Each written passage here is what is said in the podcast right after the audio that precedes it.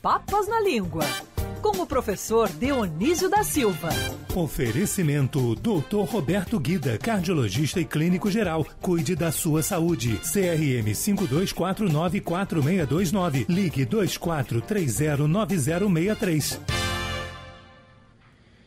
Querido professor Dionísio, antes de você falar sobre a palavra Páscoa, eu queria aqui registrar nesta coluna, tenho certeza que o represento e que você também fará o mesmo, lamentar profundamente aqui a morte do querido grande Cláudio Petralha, uma figura que foi extremamente importante para a Rede Bandeirantes de Televisão, um dos fundadores da TV Cultura, maestro, poeta, compositor, escritor, ator, roteirista, diretor. Veio para a Band, foi um fundador da TV Bandeirantes no Rio de Janeiro, em 1977, e é, ajudou, contribuiu e foi fundamental para montar os pilares da Band que estão aí até hoje: jornalismo, esporte e filmes. Uma grande figura com quem eu pude, de alguma maneira, é, conviver. É, infelizmente, não tanto, é, ainda se envolvia, por exemplo, com aquele polo de cinevídeo até hoje na área ali do, da Barra da Tijuca, Jacarepaguá, e uma pessoa com quem você também teve um grande contato, chegaram inclusive há cerca de um ano a gravar um piloto de um programa para a Band no Rio de Janeiro. Eu estava vendo ontem as imagens de você e ele juntos e lembrei também com grande saudade de você. Nos deixou, infelizmente, depois de lutar contra a Covid, foi entubado e acabou falecendo num hospital privado na zona sul do Rio de Janeiro, mais uma vítima da Covid-19, professor. Bom dia, queridos Rodolfo, Felipe, Cristiano Pinho. Bom dia. É, foi a primeira vez que a Covid me deu, me deu uma facada no coração, porque muitos amigos é, foram pegos pela Covid, inclusive aí na Band, não é? E se recuperaram no resto do Brasil também. E a, a, os outros amigos meus que tinham morrido de Covid não estavam vacinados, é, tinham morbosidades vindas comuns à idade. Mas a semana passada, nesse programa, falamos do bispo que morreu, Dom Juventino, meu colega de classe no quinto ano de admissão e depois primeiro, segunda, terceira do ginásio, lá na adolescência profunda. Mas a morte do Cláudio Petralha, Rodolfo, você lembrou muito bem, essa me atingiu em cheio. A última vez que nós três nos encontramos foi na garagem da Band News, você se lembra, não é? Você é, estava com a sua é uma malinha de rodinhas indo para aeroporto, já é. estava nessas coisas de para lá e para cá, né? E eu vou terminar agora uh, essa referência ao Cláudio Petralha, dizendo o seguinte, ele ficou me devendo um tiramisu, que ele não queria comer tiramisu em lugar nenhum, que não prestava. Eu levei ele num rest... que não, no, no Rio não se fazia a sobremesa preferida dele. Eu o levei no, no restaurante que eu mais frequento, um dos que eu mais frequento, ele adorou. E aí nós falamos há umas duas semanas, eu disse, olha, Cláudio, você me deve outro tiramisu, ele estava em São Paulo, né? Uhum. E morrer vacinado, né, Rodolfo? Isso é o mais uhum. irônico, não é? É, ele tinha acabado, enfim, de se vacinar, talvez não tenha, como ele ficou um mês internado, não tenha a tempo criado a imunidade. Uma pena. Sim, Professor, vamos em frente com a nossa pauta aí. Páscoa. De onde vem a palavra Páscoa e como que ela chegou no nosso português? Bom, Rodolfo, vamos seguir o espírito da nossa coluna. Sim. A Páscoa fez uma longa viagem. O étimo dela é do hebraico Pesach. E o étimo deste verbo no hebraico é o verbo saltar. E lá na primeira Páscoa que originou a nossa, é, o anjo salta, não é? Pula uma casa o anjo exterminador no Antigo Egito, na décima praga, ele pula uma casa onde estão os hebreus para poupar a morte dos primogênitos e vai para outra casa. Assim como é a festa do, da chegada da primavera e que o sol pula, sai do, de um lugar para outro, deixa o inverno, vai para a primavera e no pasto, uh, nas cercanias das casas, os povos nômades também, na cercania das tendas, é, as pessoas pulam de alegria, os animais pulam, então tem muito a ver com o verbo pular. Daí no, uhum. hebra, no, no grego, essa palavra ficou designada como Pasca. E no latim como Pasca também. Mas daí se misturou com uma outra palavra latina que já existia, que era Pascua. Então nós temos, quando ela chegou ao português, ela chegou como Páscoa, mas com essa dupla origem latina, tanto, Rodolfo, que a gente diz Monte Pascoal, que é a primeira, uhum. é o primeiro lugar a receber um nome no Brasil naquele, já na descoberta, Monte Pascoal, porque o Brasil foi descoberto, foi descoberto na Páscoa de 1500. Mas, ao mesmo tempo, nós dizemos Sírio Pascal. Né? Nós temos uhum. esses dois adjetivos, Pascoal e Pascal. Entendi. Vamos conversar. É, você vê como o Felipe voa, é, viaja demais, né? Quase todas as expressões elas fazem, quase todas fazem uma viagem monumental com variações até chegar nesse nosso português do dia a dia aqui, né, Felipe? É, exatamente. Eu acho extraordinário resgatar as raízes aí dessas expressões que a gente usa no cotidiano sem saber exatamente de onde vieram na maioria dos casos. E nessa quinta-feira santa que comemora a última ceia, a cerimônia do lava-pés que a precedeu, vale a pena a gente saber um pouco mais com o professor.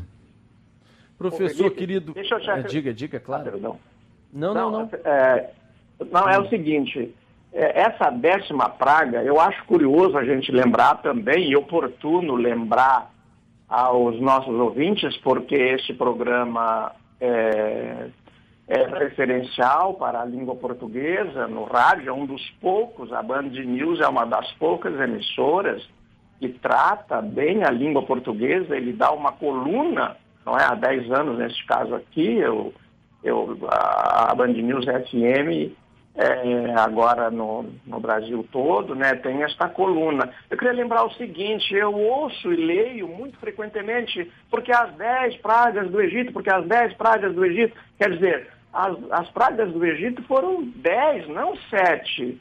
Aí eles dizem as sete pragas do Egito, né? E justamente a pior é a décima, porque mata o primogênito de todas as famílias. Então, acho que esse desconto de 30% que estão dando aí na Páscoa, para, nas pragas do Egito, para pagamento à vista, é muito, é muito é. mal-vindo, compreendeu? Professor, e essa expressão muito usada também, dar um pau? Pô, vou dar um pau em tal pessoa, né? Vou criticar duramente. De onde vem essa expressão? Por que, que ela foi parar dessa ela veio para nós de Portugal, nas outras línguas também tem isso, mas acontece que Portugal disciplinou a paulada em leis, e as pauladas em leis, em alvarás, porque quando castigavam, castigavam com extrema crueldade. Então, o, o, a, a, a, coroa a coroa portuguesa, a monarquia portuguesa disciplinou esse castigo físico porque estavam matando mão de obra não foi outro também o, o espírito dessa disciplina no Rio Grande do Sul. Meu querido orientador e professor da Universidade Federal do Rio Grande do Sul, Guilhermino César, a quem o Carlos Drummond de Andrade dedica um poema chamado O Sequestro de Guilhermino César, nas obras do Carlos Drummond de Andrade, ele descobriu que era tudo mentira, que o escravo era um ser livre no Rio Grande do Sul, porque ele estava só ligado ali, porque ele cuidava do gado, o gado solto, era tudo verdade.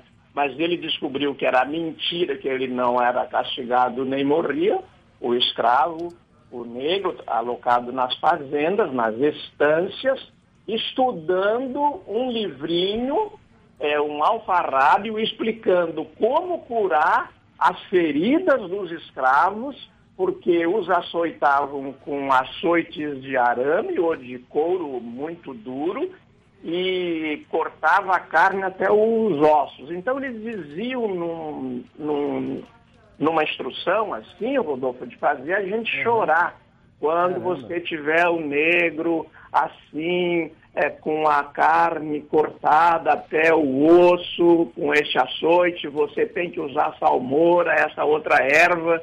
Quer dizer, é, não era verdade aquilo que diziam. Então, do que eu tenho a dizer sobre isso, baixar o pau é, foi disciplinado, continuou o pau, a porrada, como instrumento de castigo, às vezes autorizado, como é o caso, ultimamente abolido, mas sobretudo as crianças receberam muita paulada e em alguns lugares do Brasil ainda recebem. A palmatória era de madeira, as crianças apanharam muito no Brasil antigo para aprender. Tem gente que ainda defende isso, e daí então migrou para a língua de todo dia, mas agora só por comparação, por metáfora, quando baixar o pau em alguém, dar um pau em alguém, é só usar palavras como, como pancada e não mais uma madeira. É, olha só. Sensacional, né, Rodolfo? E essa expressão é muito usada no debate político diariamente. Aí a gente vê nas redes sociais, no chat, inclusive, dos nossos programas, as pessoas usando esse tipo de expressão, que vai dar um pau no político tal, porque ele fez determinada coisa. E é bom saber a origem da expressão. E que bom que hoje, pelo menos, ela se refere a algo que seja crítico, né? Que não seja exatamente um ato de selvageria física. É, é verdade. Professor Dionísio, olha que mensagem que a gente recebeu aqui agora. É, ah. Ouvinte Adriano Vasco. Pede ao professor Dionísio, ao Rodolfo, ao Felipe, para parabenizar meu filho de 17 anos. Ele tirou 960 na redação do Enem, conseguiu uma nota para a carreira que ele quer na UFRJ. Meu filho se chama Lucas Vasco e veja só, Felipe, vai fazer ciências atuariais. Ciências atuariais são ciências voltadas para a questão de risco, de mercado, mercado de seguros e tal.